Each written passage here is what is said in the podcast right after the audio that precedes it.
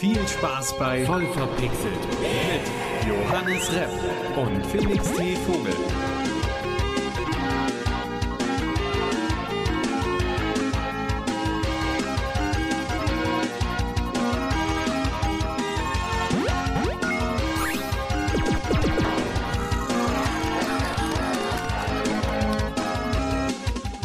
Einen heißen, feuchtfröhlichen guten Morgen, Mittag oder Abend. Wir begrüßen euch zu einer neuen Folge voll verpixelt. Mir gegenüber sitzt der bezaubernde Felix T. Vogel. Und der atemberaubende Johannes Repp ist natürlich auch wieder mit dabei. Hallo. Ja, also, falls wir uns vielleicht ein bisschen übermüdet anhören, es ist dieses Mal nicht wegen der Hitze, nicht wegen der Raumtemperatur, es ist dieses Mal, weil wir Studenten sind und nie genug Schlaf bekommen. Also, da muss ich widersprechen, Johannes. Ich bin früh ins Bett. Ich habe nur sehr, sehr schlecht geträumt. Ja, stimmt, das hattest du erzählt. Das, Das war ein hat- sehr lustiger Traum. Ja, wo, wo mich eine Kommilitonin angeschwärzt hat, dass ich doch betrogen habe in der Prüfung, ja, mein Handy draußen hatte, was natürlich nicht gestimmt hat. Und dann musste ich ins Gefängnis deswegen. Und das hat mich so emotional belastet, dass ich einfach nicht gut geschlafen habe. Ja, manchmal sind es die kleinen Dinge. Die kleinen Dinge, die kleinen Ähm, Dinge. ja, aber, aber- im Gefängnis hast du ganz viel Zeit totzuschlagen. Zum Beispiel mit schönen Videospielen. Hast du denn in letzter Zeit etwas Wunderbares gespielt? Das habe ich. Und das war lustigerweise ein Videospiel, wo ich sehr oft im Gefängnis lande und dann da, da bin. Ja, äh, Kingdom Prison Come Architect. Äh, oh, das ist ein geiles Spiel, muss, muss man auch mal sagen. Aber es war tatsächlich Kingdom Come Deliverance, was ich äh, vor einer Weile nochmal das zweite Mal richtig angefangen habe, mal ein bisschen andere Wege gehe, ein bisschen krimi kriminellere Wege. Und da lande ich dann auch gelegentlich mal im Gefängnis. Jetzt Ah. weiß ich, was du mit KCD meinst auf unserem Podcast-Notizzettel. Ja. Ich habe es abgekürzt, weil dieser Spieletitel so unfassbar umständlich ist. Also Kingdom Come Deliverance. Sie hätten es einfach nur Kingdom Come nennen können oder Deliverance. Deliverance, ja irgendwas. Dead Irgendwas. Night Game. Ja, Dead Night Game. Das hört, das hört sich äh, fast so unepisch an für diese epische Erfahrung. Es ist wirklich, Dead es ist Epic Night Game. Dead Epic, besser, besser. Aber das ist ja wirklich fantastisch. Also die Natur, es ist so entspannt. Ähm, man, es ist mal eine ganz andere Art von Rollenspiel, wo man ja sich wirklich seinen eigenen Weg da suchen muss durch eine Story, durch die unterschiedlichen Aufgaben, die einem da gestellt werden, wo man auch verschiedene Lösungsansätze eigentlich immer hat. Ähm, meistens involvieren die bei mir dann doch jetzt Schwerter, weil ich einfach diesen Playthrough mache, wo ich sage, ey, ich gehe nehme alles auf Kampf äh, und äh, ja, bin, bin ein Bösewicht, der da auch die Leute überfällt. Und das ist lustig, weil man damit ja das Spiel dann auch an seine Grenzen bringt. Also man guckt genau, was merkt sich das Spiel, was nicht. Und ich bin schon ein paar Mal jetzt leider an den Punkt gekommen, wo meine Aufgabe war, ey, kümmere dich um die Typen, die machen da Stunk. Dann gehe ich da hin und eigentlich ist das eine überlegene äh, Streitmacht an Leuten, also es sind einfach viele oder so. Und ich schaff's trotzdem, die alle auszuschalten, alle zu meucheln in der Nacht äh, und die letzten paar noch mit dem Schwert zu erledigen. Dann schläft man eine Stunde und die stehen alle wieder da. Das passiert selten, weil meistens, äh, oft ist das wirklich ein Weg, den man gehen kann, aber bei ein paar Missionen geht das dann doch nicht. Und äh, dann war ich dann doch so ein bisschen sad, weil ich so gedacht habe, okay, jetzt habe ich quasi eine kriminelle Tat begangen. Ähm, ich, niemand hat die gesehen, trotzdem habe ich einen Crime Stat, also äh, quasi wurde erwischt, obwohl ich nicht erwischt wurde und die Typen leben auch noch. Das heißt, das hat letztendlich nicht mal was gebracht. Aber war das nicht deine Aufgabe, die Typen zu killen? Äh, nee, es war meine Aufgabe, die Typen zu beseitigen, dass die niemanden mehr belästigen. Aber das sollte ich dann eher machen durch einen Dialog oder so. Oder dass ich hingehe und die, äh, die in, einem, in der Story-Mission quasi irgendwie besiege oder sowas. Ähm, das passiert äußerst selten, wie gesagt. Meistens ist das eine valide Lösung, dass man auch äh, sowas macht und andere Wege geht. Aber bei ein paar, aber es lässt sich halt so schwer abschätzen, wann. Und äh, das ist mir halt jetzt aufgefallen, wo ich jede Mission so angehe, dass ich halt immer versuche, den möglichst äh, den gewaltsamen Weg zu gehen. Ja, weil, äh, wie gesagt, erster Playthrough bin ich super durchgekommen mit schön den ganzen, ähm, ja, äh, mit, mit Sprechskills quasi und versuchen die Leute zu überzeugen, friedliche Lösungen zu finden und so weiter. Das hat toll funktioniert. Jetzt, wo ich versuche quasi äh, den Meuchelmörderweg zu gehen und oder den gewaltsamen Weg, ja, ist, da, da stößt manchmal auf seine Grenzen, muss, muss man sagen. Aber es macht trotzdem ultra viel Spaß. Felix T. Vogel bringt gerne Menschen um. In Klammern virtuell. ja, wir- wird- was heißt, ich mach's gerne. Man fühlt sich schon manchmal extrem schlecht. Aber es, es ist ein guter Weg, um viel Geld zu kriegen. Und wenn ich ähm, einen kleinen Tipp geben kann an alle Leute, die vielleicht Kingdom Come Deliverance anfangen wollen, äh, ihr kommt irgendwann in der Story an einen Punkt, wo ihr mit einem gewissen Captain Bernard trainieren könnt. Macht jedes Training mit dem, denn der schaltet essentielle Kampffertigkeiten frei und man kann das ganze Spiel ohne die durchspielen, aber man ist dann halt einfach komplett in jedem Kampf unterlegen. Äh, man ist ja sowieso nicht overpowered und kann gleich 20 Leute oder so auf einmal bekämpfen. Aber es ist ein bisschen unklar, vor allen Dingen für Neueinsteiger und selbst für mich, der das Spiel schon durchgespielt hatte, einmal komplett ohne diese Kampfskills, diese zusätzlichen, äh, dass man da eben hingehen muss und man kann diese Skills nur dort freischalten. Das ist dann sowas wie ein perfekter Konter oder sogar ein Konter, wo du dann noch einen Gegenschlag drauf machst oder so. Und wenn du das fre dann freigeschalten hast und das kostet nichts und so weiter, ähm, dann ist, sind die Kämpfe, da machen die Kämpfe erst richtig Spaß. Und vorher fühlt man sich die ganze Zeit so wie, warum darf der mich jetzt hauen, nachdem ich geschlagen habe? Und warum kann ich das nicht bei ihm machen? Ja, weil man diese eine Kampftrainingssache noch nicht gemacht hat halt. Deswegen nur hier am Rande sei gesagt, mach das. Sonst, sonst ist es schwieriger. Jetzt weiß ich nicht, äh, was ich davon halte, weil einerseits finde ich es cool, dass die sowas versteckt haben, dass du da dran vorbeilaufen kannst, dass du quasi gezwungen bist, die Spielwelt auch abzugrasen und dafür belohnt wirst, wenn du gewisse Sachen suchst. Andererseits ist es doof, was essentiell, eine essentielle Game Mechanik, ja schon fast, ja. irgendwo zu verstecken, wo, wo der Hauptteil der Leute dran vorbeiläuft. Also es ist nicht richtig versteckt. Man wird quasi darauf hingewiesen, ey, trainier mit Bernard. Dann trainiert man einmal mit Bernard, dann ist die Mission abgehakt und man geht weiter. Aber man kann halt noch mehr Sachen mit ihm trainieren als nur diese erste Initiale. Und das sollte man machen. Das Problem ist, man wird da dann nicht drauf hingewiesen. Und deswegen, äh, oder, oder dann macht man es einmal und denkt, oh, jetzt kann ich alles. Nee, da musst du nochmal und noch dieses dritte Ding lernen sozusagen. Ähm, und generell trainiert mit dem, da levelt ihr, könnt ihr mit Hurlschwertern schön kämpfen und äh, levelt eure Skills ab. Also das, das ist eine gute Sache. Wie gesagt, ich meine, es ist realistisch. Im Mittelalter ko konnte euch nicht jeder Heinz und Kunz einfach Kampf äh, beibringen und guten Schwertkampf beibringen. Da brauchte man schon einen Meister. Und das, ja, ist dann der Captain Bernard. Also äh, haltet euch an den dann. Geht wirklich mal alle Dialogoptionen durch. So, äh, genug, genug dazu. Was hast du denn so gezockt? Was habe ich gezockt? Ich habe tatsächlich auch eine Kehrtwende in meinem Gameplay-Verhalten hingelegt. Oh, okay. Jetzt bin ich gespannt. Ich habe Red Dead gespielt. Ähm, Soweit so normal. Soweit so normal. Also ich hatte Bock mal wieder reinzuschauen, denn da reden wir später noch drüber. Da kommt äh, heute tatsächlich am 13. Juli ein Update. Ähm, und ich wollte es mal Also halt, heute nicht zum, Zeit, zum Zeitpunkt, zum der, Zeitpunkt Auf der Aufnahme, nicht zum Zeitpunkt des Releases. Also wenn die Episode dann rauskommt. Gestern. Gestern, vorgestern, vor einem halben Jahr, je nachdem wie verballert wir sind. Ähm, genau, wo war ich? Ach so, ja, ich habe Red Dead gespielt und ähm, ich habe ja mich schon mal so ein bisschen darüber beschwert, dass es nichts mehr zu tun gibt in dem Game. Und da habe ich die eine letzte Klasse ausprobiert, die ich nie ausprobieren wollte. Ich hatte mir nämlich mal den Outlaw Pass geholt. Das ist quasi der Season Pass, mit dem du schöne tolle Sachen bekommst.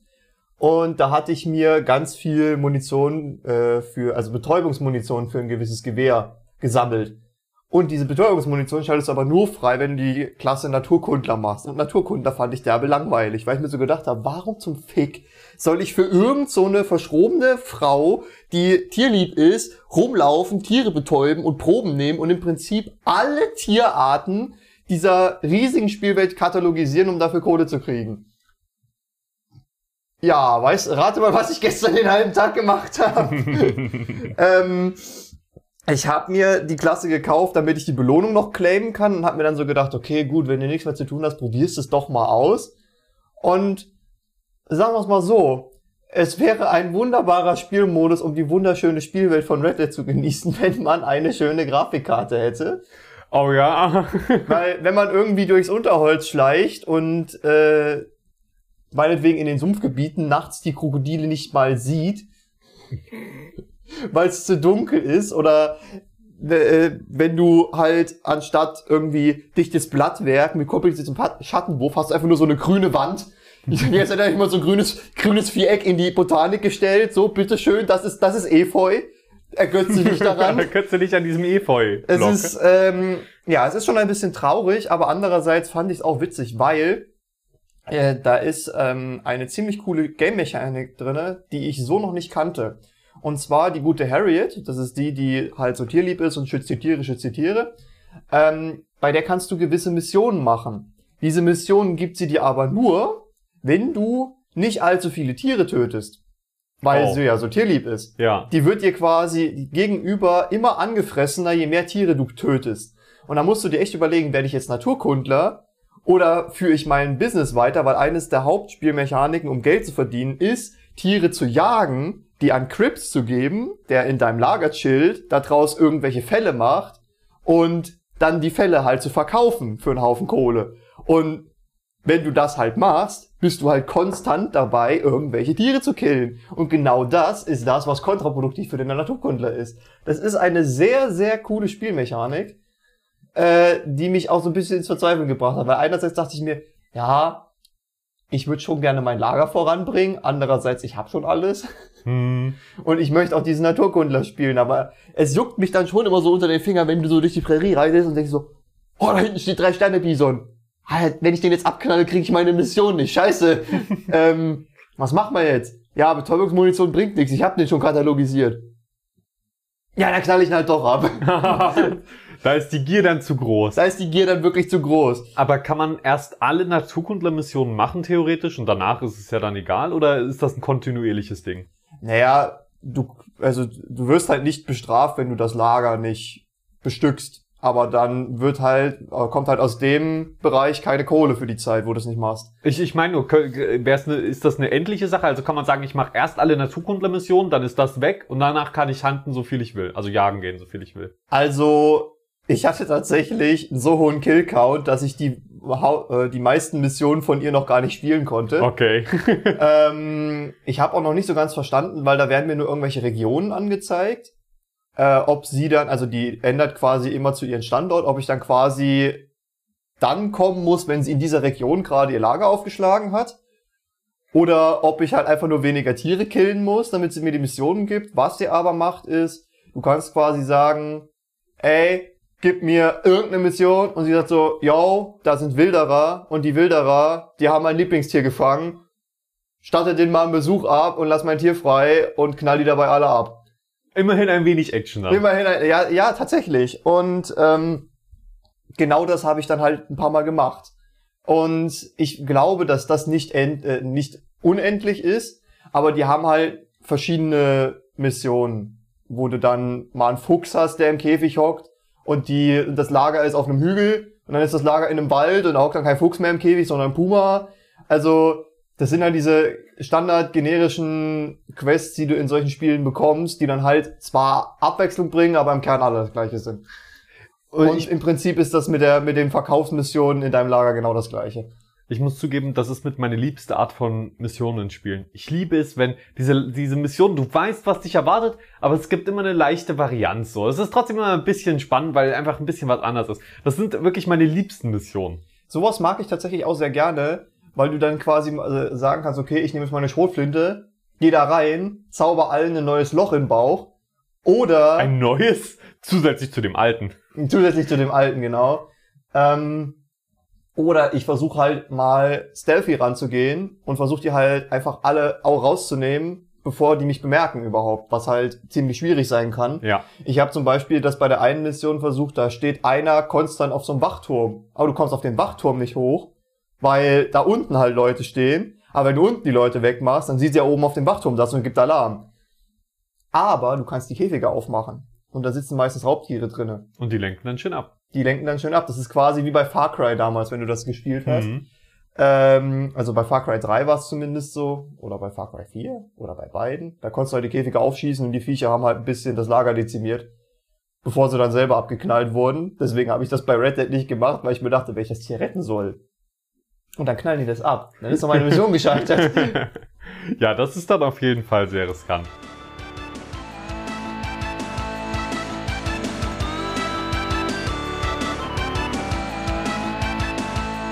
Wir waren aber auch die letzten Wochen sehr riskant unterwegs, denn wir haben einen, einen der größten Hype-Titel der E3 einfach komplett vergessen zu erwähnen. Ja. Wir beide haben so oft daran gedacht und ihn so oft immer wieder in unsere Notizen aufgenommen und rein, reingeschrieben und trotzdem haben wir ihn Woche um Woche einfach, ja, nicht erwähnt im Podcast. Die Rede ist von Elden Ring. Elden Ring, Felix, was ist das? Davon habe ich noch nie etwas gehört. Bitte Ähm, kläre mich auf. From Software, die Macher von Dark Souls, Demon's Souls, äh, als auch Bloodborne und äh, Sekiro zuletzt, ja, die wollen eine neue IP starten und zwar Elden Ring. Und das Besondere hieran ist vor allen Dingen, dass die Story offenbar von George R. R. Martin, dem Autor von Game of Thrones, geschrieben wird. Also das ist ja wirklich, ne- also oder zumindest in Zusammenarbeit mit ihm geschrieben wird. Und ansonsten wird es Dark Souls mäßig natürlich abgehen mit Action, äh, knallharte Bosse und der Stil erinnert auch sehr an Dark Souls. Es ist natürlich, ist es nochmal eine komplett eigene Welt, also zumindest so viel, so viel wir bisher wissen. Es gab einen neuen Trailer und so weiter. Und ich meine, ja, was erwartet man? Man erwartet ein Dark Souls. Ein Dark Ist halt Souls kein Dark Souls. mit einer mit einer Story. Ist halt, ist halt kein Dark Souls, aber in dem Fall schon. Das Witzige dabei ist, ich habe von Elden Ring ähm, das letzte Mal was gehört, da, da hieß es, dass die Community die Story selbst schreibt. Ja. ähm, da sind wohl in einem Forum viele, viele Leute unterwegs, die so Bock auf dieses Spiel haben und so viele Sachen schon wissen wollen, die es noch nicht zu wissen gibt, dass sie quasi angefangen haben, die Lore, die noch nicht veröffentlicht wurde, selber zu schreiben. Und es wäre natürlich ein ziemlich cooler Move, wenn die sich stark davon inspirieren lassen würden. Ich glaube nicht, aber es wäre schön, wenn sie ein paar Easter Eggs einbauen. Die Ja. Rede ist vom äh, Subreddit Elden Ring, also schaut da gerne mal vorbei. Noch gibt's ja immer noch nicht so viele Informationen, deswegen taucht da immer noch gerne so ein Post auf, wo, naja, irgendwas erfunden wird. Das ist sehr witzig, ich habe das auch ein bisschen verfolgt, also kann, kann man auf jeden Fall mal reinschauen. Ähm, äh, Elden Ring Subreddit auf Reddit, ja. Und das, das ist auf jeden Fall eine lustige Sache. Freust du dich drauf? Wirst du spielen? Ja, das fällt halt in die Kategorie von Spielen, die ich eigentlich äh, nicht spiele.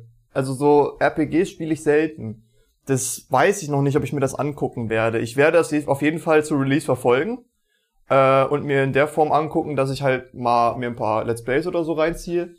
Aber ich werde es wahrscheinlich nicht zum Release spielen. Wenn, dann irgendwann später.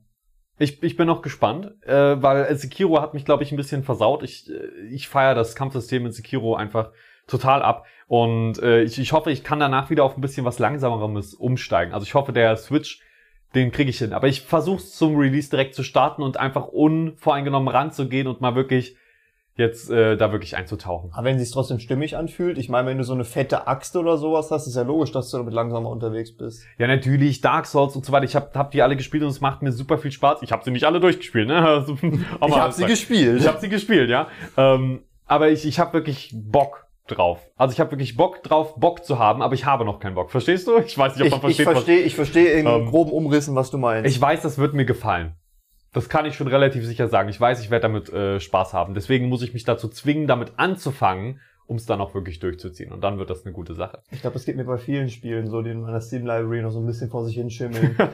Pile of Shame, da ist er wieder. Ja, ist er der wieder. ist riesig. Der ist ja, der, der wird auch immer größer, habe ich das Gefühl. Ja, äh, was auch immer größer wird, das Assassin's Creed-Universum, denn da kommt demnächst, oder äh, was heißt demnächst, ne? Es gibt noch kein Release-Datum oder so, aber Ubisoft hat angekündigt, wir arbeiten an Assassin's Creed Infinity. wow! Infinity! Ja, ein Game as a Service Assassin's Creed, das offenbar auch verschiedene Universen dann in sich vereinen wird. Das wird eine spannende Sache. Das klingt irgendwie derbe und sexy. Es klingt auch ein bisschen unsexy, ja. äh, dazu die, die Frage, magst du Games as a Service Spiele? Also findest du das cool, wenn quasi so ein Universum immer erweitert wird, aber man eventuell als, auch als Spieler immer weiter geschröpft wird natürlich. Äh, vielleicht noch mal zur Klarstellung, äh, für die, die es nicht wissen. Ich, äh, Game as a Service war ja das, wo du quasi ein monatliches Abo oder sowas abschließen musst. Äh, Game as a Service bedeutet erstmal nur, dass äh, das Spiel nie final wird. Das heißt, es kommen immer Sachen dazu. Es kommen immer Sachen dazu. Das Ja, bedeutet, ja. Äh, es kommt jeden Monat, jedes Jahr, es kommen immer wieder Patches raus, die Content nachliefern. Äh, das bedeutet erstmal nur Game as a Service. Das bedeutet einfach nur, äh, du, du hast quasi nicht ein, ein fertiges Produkt, sondern du hast einen Service, der dir ein Spiel liefert. Nach und nach. Ja gut, da war ich gerade noch so ein bisschen geistig bei WoW, wo du halt wirklich ein Abo abschließen musst, um das zu zocken. Äh, wissen man nicht natürlich, ja. Könnte so ein Modell werden, könnte aber auch free komm, das ist äh, Ubisoft, ja, also... es könnte auch free to play werden und äh, vielleicht äh, über sich in, über Ingame-Käufe finanzieren oder so. Don't you guys have phones? Ja, ähm, also ich meine, erstmal cool, cool, ich weiß nicht. Es könnte witzig werden, aber ich habe echt die Befürchtung, dass das ganze Ding entweder ein übelster Rohrkrepierer wird oder so ein, so ein aufgeblasenes Hassobjekt, wie bei Fortnite zum Beispiel. Obwohl Fortnite Dass es viele Leute gibt, die das mögen, Ja. aber es halt Meta ist, das zu haten. Ja, also ich glaube auch, dass wir, es hat auch direkt natürlich einen großen Aufschrei gegeben. Und da ist dann immer wieder die große Diskussion Langlebigkeit versus Geldgier. Also natürlich einerseits Ubisoft will Geld damit verdienen, deswegen wird das monetarisiert bis zum geht nicht mehr. Ich glaube, da, da können wir uns darauf einigen, dass das so sein wird. Mhm. Wir wissen es natürlich nicht bestätigt, ne? Ähm, aber andererseits ist die Langlebigkeit damit dann auch garantiert. Das heißt, wenn man dieses Universum mag und man möchte dieses Spiel weiterspielen, dann hat man auch immer wieder den Content. Man sieht es ja an den Hitman-Games, wo es gut funktioniert, wo es gut umgesetzt wird, wo neue Missionen nachkommen und du bist kein Fan davon, aber das, also Also bei Hitman habe ich neulich mitgekriegt, bei Hitman 2 war es zum Beispiel so, da musstest du irgendwie 30, 40 Euro für eine neue Mission ausgeben. hier, oh, oh, oh. Was halt, also die Hitman-Maps sind schon umfangreich und geil und alles, aber nee. Also ich würde nicht behaupten, dass es bei Hitman durch die Bank weg gut funktioniert hat. Ja, ja, okay, okay, okay. Ähm, aber ich, ich meine so, vom, vom Prinzip her Ja. kann ich mir das vorstellen, dass es wie bei Hitman wird. Nur, dass man vielleicht, keine Ahnung, Epochen sich dazu kauft oder whatever.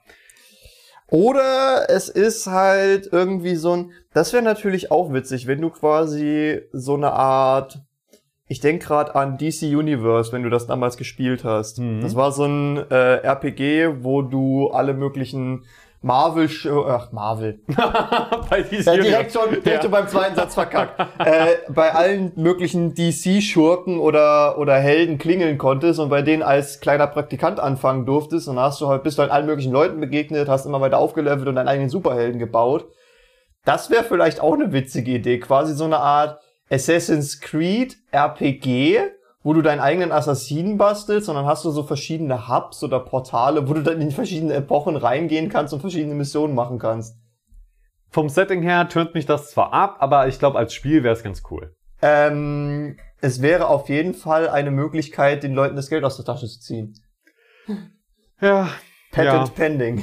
Also wir wir bleiben da auf jeden Fall dran. Das ist ein spannendes Thema und berichten, wenn wir da irgendwie nochmal mehr Informationen zu kriegen, die spannend sind. Ich bin da echt gespannt drauf. Also ich, ich Ubisoft ist halt so ein Publisher, dem traue ich ähm, schon zu.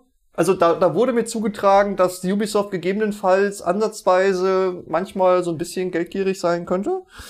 Das wurde dir zugetragen. Von wem? Von den Singleplayer-Spielen, in denen Von, es von einem Ingame-Shops gibt?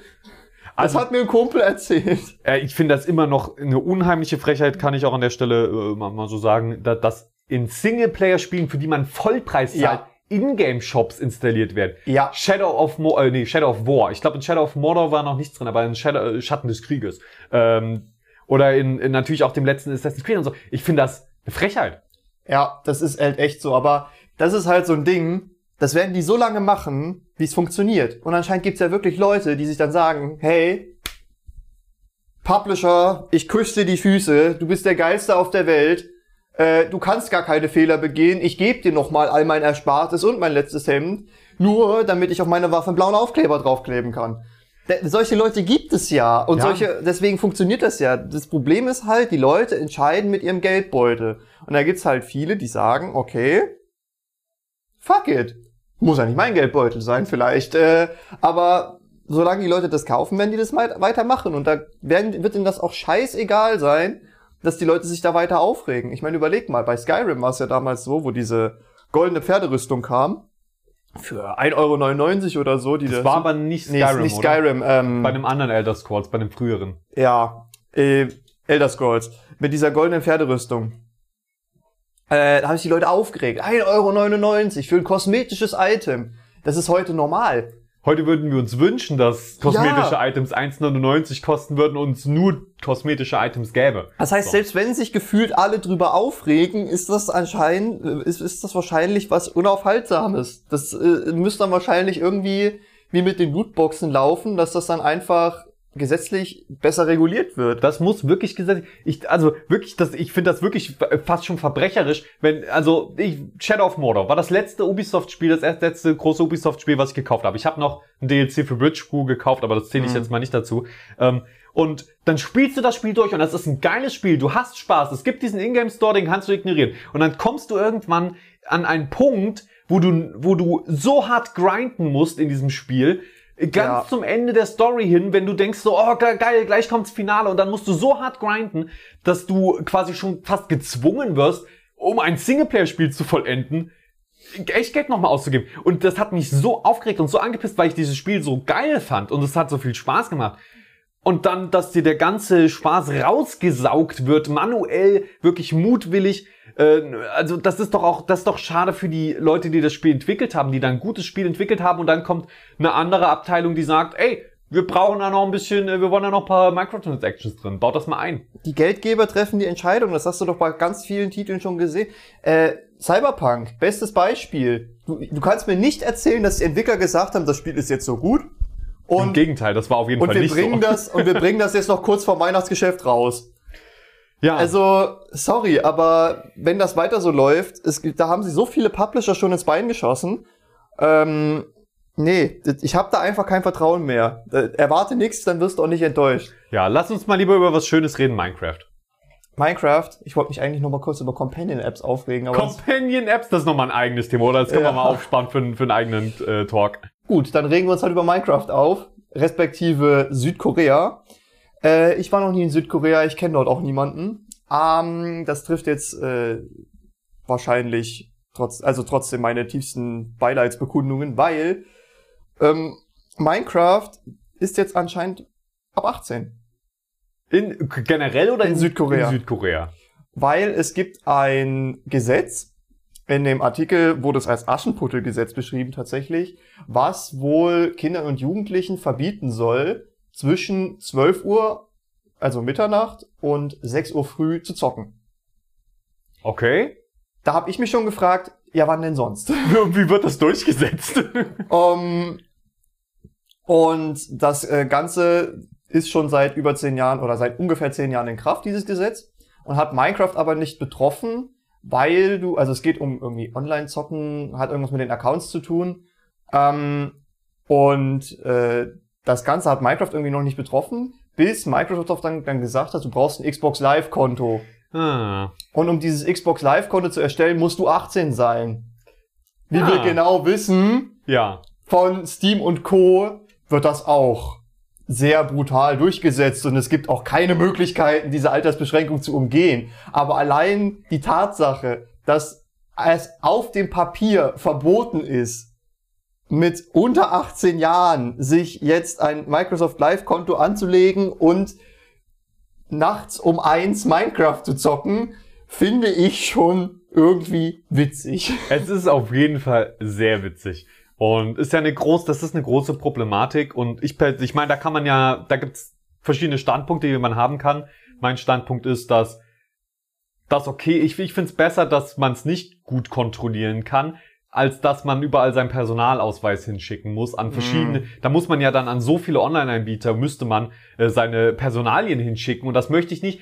Dann würde ich lieber sagen, ey, ich passe lieber auf mein Kind auf und äh, sorge dafür, dass das, das kann ja, wenn ich, wenn ich das als Entertainer entscheide, glaube ich, ist das ja auch legal, dass es jetzt mal ein Spiel ab 16 spielt. Wenn ich sage, dieses Spiel ab 16 darfst du spielen, dann muss man versuchen, einen Blick drauf zu haben. Äh, Finde ich besser, als wenn dann mein, wenn ich den Perso, Perso meines Kindes an Steam schicken muss, damit Spiel ab 12 spielen kann. Also wenn du deinem vierjährigen Kind irgendein indiziertes Spiel vorsetzt, könnte es sein, dass wenn das Jugendamt das spitz kriegt, Ja. dass die da anfangen, komische Fragen zu stellen. Das ist dann allerdings auch nicht ja, verantwortungsbewusst. ja, aber äh, die Altersbeschränkungen sind ja im Prinzip mehr oder minder eine Empfehlung. Genau, also die Verkäufer müssen sich dran halten, aber die Eltern können trotzdem äh, das umgehen. Das ist wie im Kino. Du kannst mit deinem Kind ja auch ins, Ja. ins Kino, wenn es elf ist und du willst einen Film ab zwölf gucken, kannst du mit dem Kind ins Kino. Genau, wenn du eine Begleitung hast, die 18 Jahre alt ist.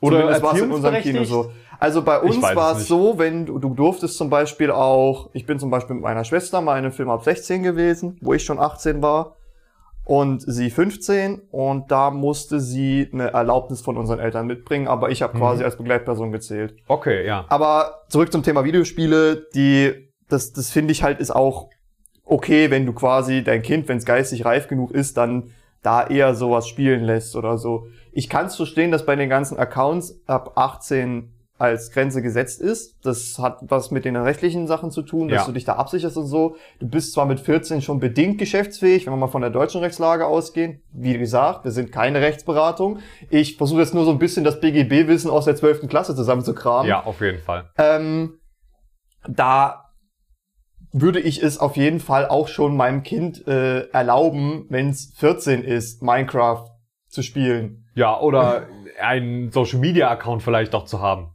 Ja gut, Social Media, mit Social Media stehe ich so ein bisschen auf Kriegsfuß, aber das entscheide ich dann, wenn es soweit ist und wenn Ja. meine Kinder da Bock drauf haben. Ähm, ja, aber ich finde dieses Gesetz äh, einfach ultra skurril. Es ist skurril. Es heißt ja nicht, dass es irgendwie wir bewerten das jetzt auch gar nicht. Ne? Wir wissen, wir wissen, also ich würde es jetzt einfach nicht bewerten wollen, weil man guckt mal, wohin es führt. Vielleicht ist das ja, Ja. auch eine gute Sache. Aber weißt du, was ich witzig finde? Das nur so mal am Rande, das habe ich mal aufgeschnappt. Pac-Man wurde wohl angeblich nie einer Altersprüfung unterzogen. Und alles, was keine Altersprüfung unterzogen wird, ähm, wird quasi automatisch als ab 18 eingestuft. Das heißt, pro forma müsste Pac-Man eigentlich ab 18 sein. also ich meine, da werden, da werden Dinge gegessen. Also Ja- sie ist- Ja, kleine stopft sich- Punkte und Kirschen. stopft sich voll da. Das ist äh, pädagogisch nicht wertvoll. Ich, und Ja. Geister gibt's auch. Ist gruselig. Geister? Ja, ja. Geister. Geister. Weißbrot.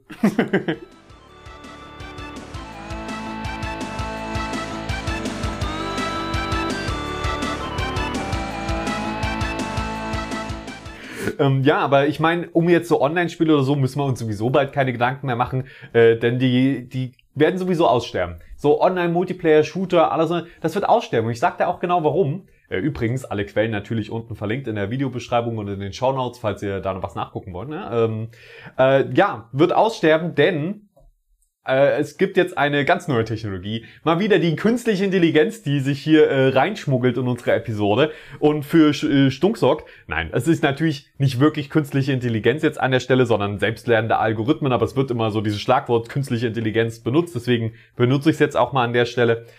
Und zwar äh, für Call of Duty gibt es jetzt eine ganz neue Art von Cheats, äh, die quasi über einen selbstlernenden Algorithmus funktionieren und damit super schwer zu detekten sind, weil sie nicht direkt ins Spiel eingreifen, sondern äh, quasi eher Dinge analysieren und sich dann darauf basierend verhalten. Es ist ein Aim Assist, der auf einem selbst, der auch quasi ein AI Aim Assist, ein AI-Aim Ei, Assist, ei, ei, okay, okay. ein, ein, ein AI. Ey, Gott. ey, ey, warte, Können wir warte. nochmal anfangen? Ja, also Call of Duty. Ein AI Aim, ey, ey, AI, ey. Ein Warte, AI warte, warte. Aim Assist. AI Aim Assist, ja genau. Okay. Ja, ähm, und das Krasse an dem ist, dass der sogar auf Konsolen funktioniert. Äh, man braucht dafür, glaube ich, auch noch einen PC zusätzlich, aber per se kann man damit auf Konsolen trotzdem cheaten. Und das war ja immer so eine Sache, ähm, oder halt hacken, wie auch immer man es formulieren möchte. Das war immer eine Sache, die war immer ein bisschen schwerer. Gab's immer schon, aber es war immer schwerer, nicht so zugänglich. Und jetzt ist das nochmal zugänglicher.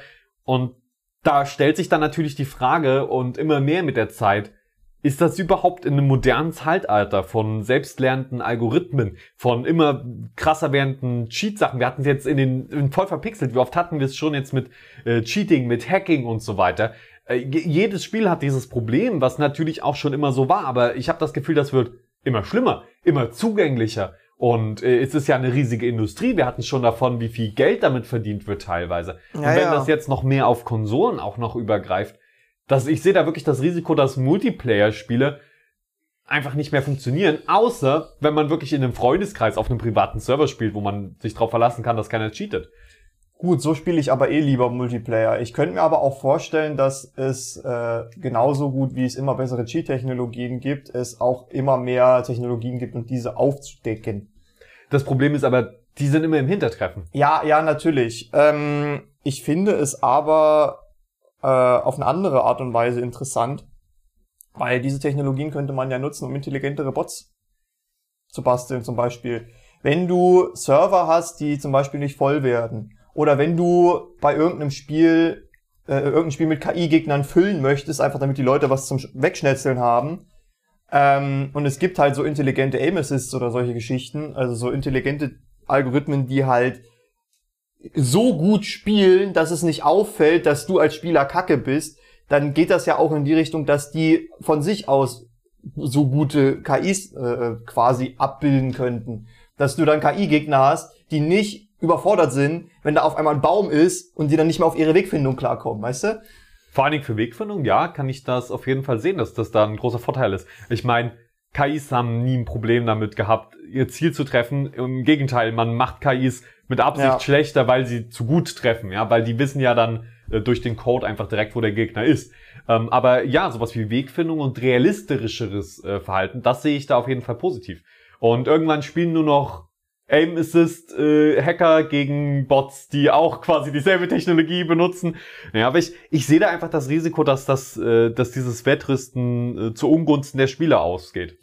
Ja, das Risiko sehe ich auch, vor allem wenn man bedenkt, dass große Titel, das äh, große Titel, große Spiele das nicht in den Griff bekommen. Es ist mir schon so oft bei Red Dead passiert, dass ich mitten in einer Mission war, wo ich gerade Zeug verkaufe, was ich mir über eine Stunde zusammengefarmt habe, und dann kommt irgend so ein Pisser wieder auf den Server, der alle Leute an einer Stelle spawnt und sobald sich einer bewegt, explodiert ganz viel Dynamit um dich herum und du bist im Prinzip nur ständig am Sterben Oh. und bist dann gezwungen, den verfickten Server zu wechseln. Deine Kohle ist weg, die du für diese Verkaufsmission bekommen hättest. Du bist schon ultra angefressen und hast keinen Bock mehr zu zocken, aber eigentlich schon. Und dann kommst du auf den nächsten Server drauf und da ist wieder so ein kleiner.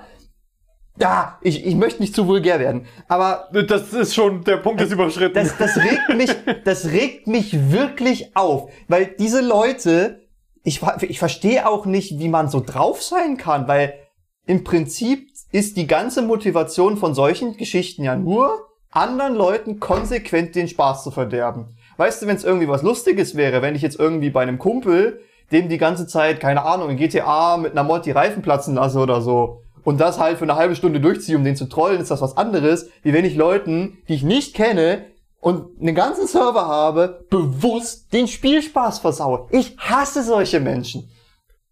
ja, wie gesagt, es gibt auch, ich hatte das auch schon in GTA Online, coole Hackerbegegnungen, wo dich einer fragt, ey, wollen wir was zusammen machen? Ich, ich habe einen Hack an und dann, äh, wo, keine Ahnung, lassen die NPCs vom Himmel regnen oder so. Und Oder dann kannst sich du so, UFOs rumfliegen oder sowas. Ja, das ist dann lustig, meinetwegen, ähm, weil das ist respektvoll, der, der, der hat dann ja nicht mit Absicht in mein Spiel eingegriffen, ohne irgendwie sich rückzuversichern, dass ich das okay finde. Das ist, es ist trotzdem Hacking und illegal und man darf es nicht machen, auch laut äh, den Terms of Service, aber es ist nicht so schlimm wie deine hart, de, deine Zeit, die du in dieses Spiel steckst, einfach mit Füßen zu treten, indem sie dich killen, ja, in-game. Vor allem, weil, wenn du so ein Spiel spielst, was halt von der Immersion lebt. Ja. Wo du dir halt denkst, boah, ich reite jetzt durch diese wunderschöne Prärie, knall diese wunderschönen Tiere ab und, und, und, und hol mir dafür wunderschönes Geld. Und dann sind da auf einmal, weißt du, das Spiel lebt ja davon, Red Dead äh, jetzt lebt ja davon, dass du diese Begegnungen mit anderen Spielern hast. Die Welt ist im Prinzip nicht so voll. Es ist halt die weitläufige Prärie. Du triffst ab und an mal ein paar NPCs und noch seltener einen Spieler. Und ganz anders als bei GTA sind die meisten Spieler bei Red Dead so, die reiten an die vorbei, die winken kurz. Manchmal fängst du noch ein bisschen an, mit denen rumzublödeln oder so. Und dann bist du wieder weg. Aber du triffst, wenn du nicht auf einen Trupp oder so triffst, meistens während ein paar Stunden Spielzeit auf zwei, drei, vier Spieler. Und wenn dann auf einmal aus der ganzen Map, aus, vom ganzen Server 30 Leute auf einem Punkt gespawnt werden, die dann konsequent in die Luft gesprengt werden, dann reißt sich das halt komplett aus deiner Spielerfahrung raus. Ja, Das ist wie, als wenn du dir einen fetten Blockbuster reinziehst und dann kommt irgendjemand, nimmt die Fernbedienung und macht mitten in der geilsten Stelle, mitten bei, keine Ahnung, welchen Film nehmen wir jetzt als Beispiel? Wenn wir Star Wars nehmen, ich habe von Star Wars keine Ahnung, der Film muss in den Todesstern sprengen. die zwei. Die zwei. Eigen, naja, drei, wenn Stell man dir vor, kurz vor der Explosion komme ich rein und mach Germany's Next Topmodel drauf. Also ich, um ehrlich zu sein, ich gucke gerne Germany's Next Topmodel. Ich würde froh sein. Ah, das läuft jetzt. Das läuft jetzt, Johannes. Oh, danke, dass du mich darauf hingewiesen hast. Ich hätte sonst verpasst. Star Wars gucke ich später zu Ende. Nein, ich verstehe, was du meinst. Ich habe alles gut, alles gut. Ja, Ich verstehe, was du meinst. Das ist schon deprimierend. Das ist schon deprimierend, ja. Ich habe übrigens ein Germany's Next Topmodel Game. Das können wir dann mal zocken. Können wir dann mal besprechen hier in der Episode. Oh Gott. Von 2010 oder so. Oh Gott. PC-Game, Germany's Next Ja, das ist lustig. Ähm, ja, aber erzähl doch mal. Jetzt sind wir mal kurz bei Red Dead. Erzähl doch mal, was ist ein Blood Money? Ah, ja, natürlich. Ich habe natürlich auch eine Red Dead News mitgebracht. Ähm, ja, mal was Schönes hier. Ich habe mich ja schon ein paar Mal darüber beschwert, dass mir in Red Dead so ein bisschen der Content ausgeht. Ja. Das könnte sich jetzt ändern. Denn Red Dead Blood Money wurde angekündigt, soll am, wie gesagt, 13. Juli erscheinen. Und äh, der Trailer lässt vermuten, dass es in so eine ähnliche Geschichte, äh, in so eine ähnliche Richtung geht wie bei GTA 5 die Heists. GTA Oh. Online. Okay, cool. Also das ist was Größeres. Äh, es scheint was Größeres zu sein. Also du hattest schon eine äh, ne ne Story gehabt in GTA Online, die über ein paar Missionen ging, wo du quasi mit einer Protagonistin aus dem Hauptspiel versucht hast, den Tod ihres Mannes zu rächen und die einzelnen Leute dafür ausfindig zu machen, ein paar Sheriffs zu helfen, hast du nicht gesehen. Mhm. Und Blood Money äh, läuft so, dass du quasi dich in der High Society von Saint-Denis, das ist die größte Stadt in Red Dead Online, ähm, so ein bisschen umtust und dort dich in kriminelle Machenschaften verwickeln lässt. Das, äh, also der Trailer gibt auch noch nicht so ganz Aufschluss über alles, aber es scheint irgendwie was mit Diamantenhandel und so zu tun zu haben. Also es sieht schon sehr interessant aus und ich finde diese Art von Mission gerade in einem Spiel wie Red Dead auch viel geiler als diese laufe irgendwo hin und mach irgendwas kaputt Missionen, die auch geil sind, aber halt irgendwann repetitiv werden, weil diese Missionen sind dann halt nicht geskriptet. Und die Missionen bei Blood Money sind das schon. Und da ist es dann irgendwie noch cooler, weil A, sie geben deutlich mehr Kohle. Und B, macht's halt auch irgendwie mehr Spaß, weil wenn du dann irgendwie, äh, ja, es klingt dämlich, aber so ein Action-Script, wenn du irgendwo hinläufst und dann fliegt neben dir ein ganzes Haus in die Luft oder so, das ist schon geil. Das, das ist geil. Aber du hast ja hier aufgeschrieben, ich weiß nicht, ob das stimmt, aber dass das sogar am Aufnahmetag heute rauskommt, dann können wir ja vielleicht nächste Woche schon ein kleines Review von dir dazu erwarten. Wenn ich die Zeit finde, das zu zocken, dann ja. Das, das wäre richtig geil. Und ich hätte noch ein paar kleinere Themen, äh, die, die würde ich jetzt einfach mal ganz schnell runterrocken. Ähm, Okay, Double Time Felix.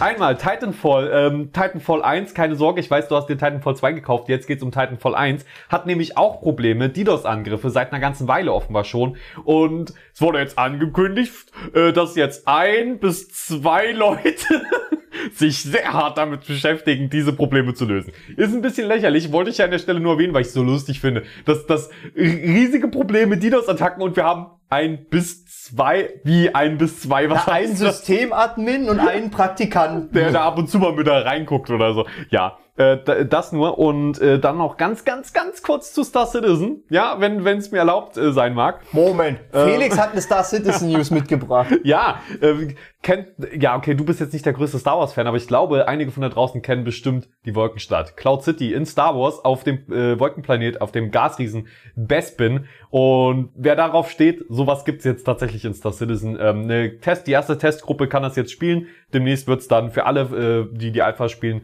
veröffentlicht. Ein Gasriese, durch die, äh, auf dem man rumfliegen kann und eine wirkliche Wolkenstadt, die wirklich eine fantastische, äh, fantastische Location ist. Es sieht so wunderschön aus. Es ist so toll und äh, das ich meine, aktuell, ich bekomme nicht mehr als 10 Frames bei der Stadt. Äh, draußen drum soll super sein, Frames und so weiter. Also ähm, außerhalb dieser Stadt, außerhalb dieses Gasriesen, ist es halt eine ganz neue Technologie. Und ich, ich wollte es nur unbedingt erwähnen, weil ich das so geil finde. Äh, Es gibt auch ein komplett neues UI jetzt, also die ganzen Schiffe haben überarbeitetes UI, es, äh, das, alles wird rebalanced und so weiter. Also wenn ihr in Star Citizen mal einsteigen wollt, dann ist vielleicht demnächst ein guter Zeitpunkt, weil einfach alles neu ist und ihr habt wirklich keinen Nachteil, weil, naja, alle müssen alles irgendwie neu lernen. Ähm, das wird, also es ist wirklich ein richtig cooles Update, das dann mit 3.14 eventuell demnächst dann, ja, die Live-Server äh, trifft und rauskommt. Ich kenne mich mit Star Wars nicht aus, Felix. Ich weiß, ich weiß. Ist es vergleichbar mit Bioshock Infinite? Ähm, ja, ein bisschen, ja. Durchaus. Da gibt's ja auch eine Stadt in den Wolken. Und Geil. ich, äh, wirklich, es ist beeindruckend. Es ist eine, ist die schönste Location meiner Meinung nach bisher. Vor allem, also die entspannteste. Ja, also wer auf, es sind Kirschblütenblätter fliegen durch die Luft auf fliegenden Plattformen. Ah, das erklärt die Fla wo, Framerate. also, ja, das, es ist krass, dass es überhaupt läuft, sag ich mal, bei dem äh, grafischen Standard, den sie da gesetzt haben. Ähm, aber schaut euch da vielleicht mal ein paar Bilder an und so. Da ist es halt, Crusader heißt dieser Gasriese und das ist ein Gasriese, der uns quasi seit der ersten Alpha, ähm, wo man wirklich schon in das äh, Persistent Universe eintauchen konnte, begleitet, aber man konnte nie hinfliegen. Ja, war einfach eine Death Zone. Also wenn du zu nah dran warst, du tot. Und jetzt kann man tatsächlich durch die Wolken quasi tauchen und äh, die, diese fliegenden Plattformen begutachten. Und das ist ein beeindruckendes Erlebnis. Ja, also Star Citizen hat da noch mal wieder einen neuen Standard gesetzt, quasi, äh, würde ich fast schon sagen. Zumindest visuell. Ja. Gameplay muss ich auch mal ausprobieren, wie das neue UI sich so spielt, wie, wie viel Spaß das jetzt macht und so. Ich bin, bin auf jeden Fall sehr gespannt, sobald ich, naja, ein paar mehr Frames habe. Wie gesagt, das ist jetzt, es ist jetzt äh, bei den öffentlichen Testgruppen angelangt. Ja, da wird die Performance hoffentlich nochmal nach oben gehen, bis es alle spielen können. Und eine Sache noch, du hattest neulich einfach mir mal geschrieben, ey, think about it so, Two-Point Kolosseum. Und ich fand die Idee wirklich geil. Wir hatten es letzte Woche von ähm, Two-Point-Spielen, äh, Two-Point Campus, Two-Point Hospital, vielleicht kennt ihr es, hm, ja, Aufbaustrategiespiele, die mit ein bisschen lustig äh, und du hast dann einfach nur Two-Point Kolosseum geschrieben und ich hatte sofort im Kopf, natürlich, du managst ein Kolosseum. Das wäre doch mega ja. geil. Weißt du, also Erstmal, das ist meine Idee. Ja, klaut mir die nicht. Das gehört mir. Two Point Kolosseum von ja. Two Point. Nein, nein, nein. Ich mach dann irgendwie, keine Ahnung, Three Circles Kolosseum oder so. Three Circles? Naja, weil Two Point gehört mir nicht. Ach so, Two Point, Three Circles. Okay, ja, ja. Ich, ich verstehe, ich verstehe, ähm, ja. Ich habe eine Kolumne geschrieben. Und da ging es drum, ich fand, ich fand das mega geil, dass die mit Two Point Campus sich quasi ins Setting gewagt haben, was für das Genre, für diese Tycoon Games noch relativ frisch und neu und unverbraucht ist. Und da habe ich in dieser Kolumne mal ein bisschen rumgesponnen und mir überlegt, hey, was könnte man denn noch machen? Two-Point Landschaftsgärtner, Two-Point Deutsche Behörde, Two-Point Flughafen, Two-Point Bahnhof, Two-Point Raumstation, Two-Point irgendwas. Scheißegal, Hauptsache mit diesem wunderbaren Two-Point-Humor, mit diesen total abgefuckten Krankheiten und Maschinen und, und Deko-Elementen und hast du nicht gesehen. Und gestern habe ich mir eine Doku reingezogen, wer jetzt gedacht, über Rom. Und da ging es drum, wie die halt ihre Stadt äh, äh, so krass gebaut haben. Nero hatte zum Beispiel einen rotierenden Speisesaal. Mm. Mega geil. Ähm, und da ging es halt auch sehr um das Kolosseum und was die dort alles machen konnten. Mit, die konnten das ja fluten und da drin Seekämpfe starten. Die hatten zig verschiedene, ich glaube 28 verschiedene Aufzüge, wo die irgendwelche Viecher aus dem Nix erscheinen lassen konnten, ganze La Kulissen. Die, das Ding war sicherheitstechnisch total geil gelöst, dass die konnten quasi das komplette Kolosseum mit weiß ich wie vielen Leuten drin in fünf Minuten räumen. Äh, und das stelle ich mir halt alles als mega geile Spielmechaniken vor, weil ich kenne mich, das würde in absolutes Micromanagement ausarten und ich würde mir da täglich einen drauf keulen, wie geil dieses Spiel doch ist. Das, stell dir das mal vor. Ich meine, Rom, geiles Setting, Two Point, dieser Humor, mega geil. Und dann diese ganzen Gameplay-Elemente, die ja gar nicht neu sind. Das, das stammt ja aus dem alten Rom. Aber das sind Gameplay-Mechaniken, die ich so gar nicht kenne. Das sind Sachen, die gab es wirklich, die sind aber beim, beim, beim Zocken noch nicht so ganz vertreten so. Also ich gucke generell gerne Dokus über Sachen, die kaum einer kennt, aber das Kolosseum, das, Kolosseum, das kennt doch mehr. Ja, das Kolosseum, aber die ganzen einzelnen Funktionen so, da wird's dann immer dünn, da kennt nicht jeder alles. Also das ist wirklich geil. Ich hatte auch direkt diese ganzen Sachen im Kopf und äh, ich, ich hoffe sehr, dass deine Idee da irgendwie auf ja, hörende Ohren stößt und eventuell gemacht wird. Also ich fände, würde das echt feiern und gerne sehen. Ja.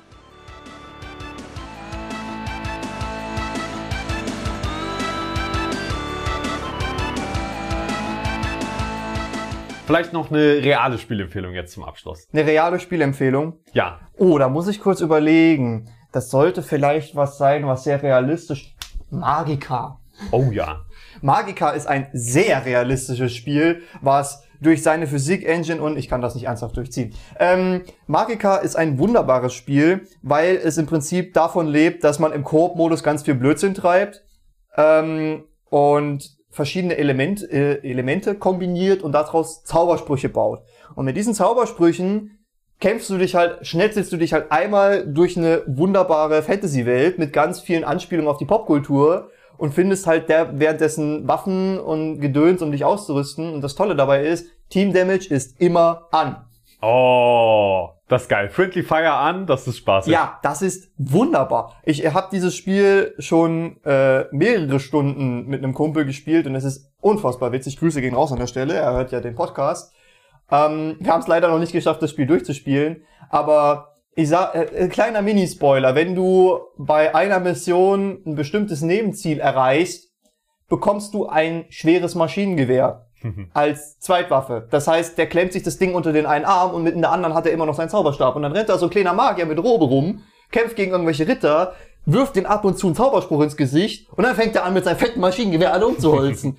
Während der andere mit einem Katana bewaffnet alles Übrige wegschlitzt. Es ist wunderbar. Spielt Magica. Magica 1 und Magica 2. Wizards of the Square Tablet ist auch geil. Das sieht mehr aus wie ein Mobile Game. Aber 1 und 2, wunderbare Spiele. Zwei kleine Nachfragen. Einmal, was ist für, was ist es für ein Spiel? Ist First Person, Third Person? Ist es ein RPG? Ist es, was Du genau bist- ist es überhaupt? Äh, es ist, ja, ich weiß nicht, ob man es als RPG bezeichnen kann, aber es ist quasi ein Adventure-Game, wo du aus der, zumindest bei Magica 1 und 2, ähm, aus der Vogelperspektive die Map hast und die Leute bekämpfst. Wow, das war die schlechteste Erklärung für ein Spielegenre, die Hey, man weiß es so halbwegs Ja, zumindest. äh, ich komme gerade nicht auf das Also ein Wort. bisschen wie Diablo? ja, Okay, also äh, Top-Down, Hack and Slay. genau, Nice. Hack and Slay, das ist mir nicht eingefallen.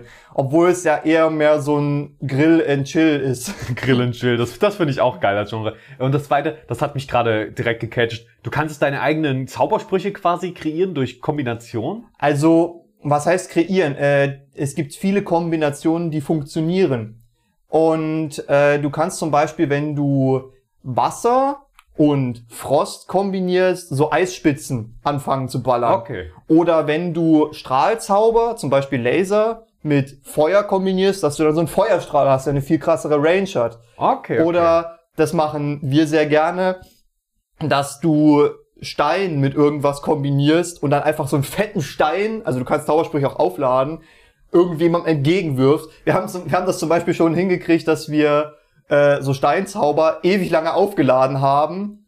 Äh, und dann ist der Bossgegner gespawnt und wir haben dem beide so einen fetten Bro Felsbrocken ins Gesicht geworfen, der war schon fast down.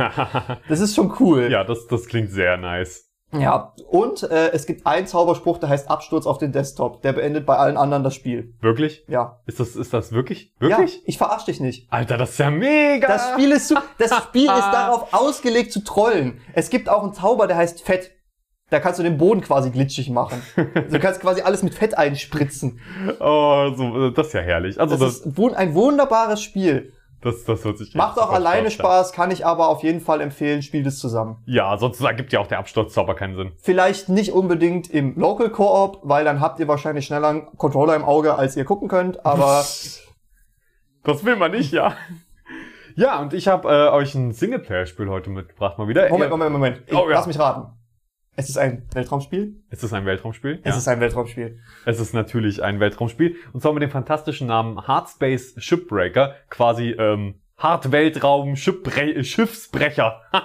Ähm, und in Hardspace Shipbreaker seid ihr quasi ein ähm, Mechaniker, der Raumschiffe in Schwerelosigkeit auseinander nimmt. Und es gibt, das hat wirklich coole Spielmechaniken, weil man in der First Person um diese Raumschiffe eben herumfliegt und dann mit Lasern wirklich Teile abschneidet. Ähm, man muss sich gut organisieren und strukturieren und lernen, wie so diese Raumschiffe aufgebaut sind, welche Sachen man zuerst abnimmt und äh, dann so, ja, quasi schiebt man die in die passenden Verbrennungsanlagen, um dann Geld zu generieren. Und äh, das, da, man hat dann ein Zeitlimit äh, und muss quasi sich überlegen, hm, wie schaffe ich es in dieser kurzen Zeit am besten an die wertvollsten Teile zu kommen und die rauszuziehen. Also und es ist, um Verschrottung? Genau, es ist ein Shipbreaker. Es geht um Schiffsverschrottung. Und es macht so Spaß, weil du halt wirklich äh, viele Teile zerschneiden kannst, so wie du sie willst. Also du hast einen Laser, du setzt den an und dann zerschneidet der quasi, dann kannst du die Teile wirklich äh, formmäßig da rausschneiden, genau in der Größe, die du haben willst und so kannst und und es ist so ein befriedigendes Gefühl, wenn du irgendwann richtig schnell und richtig gut wirst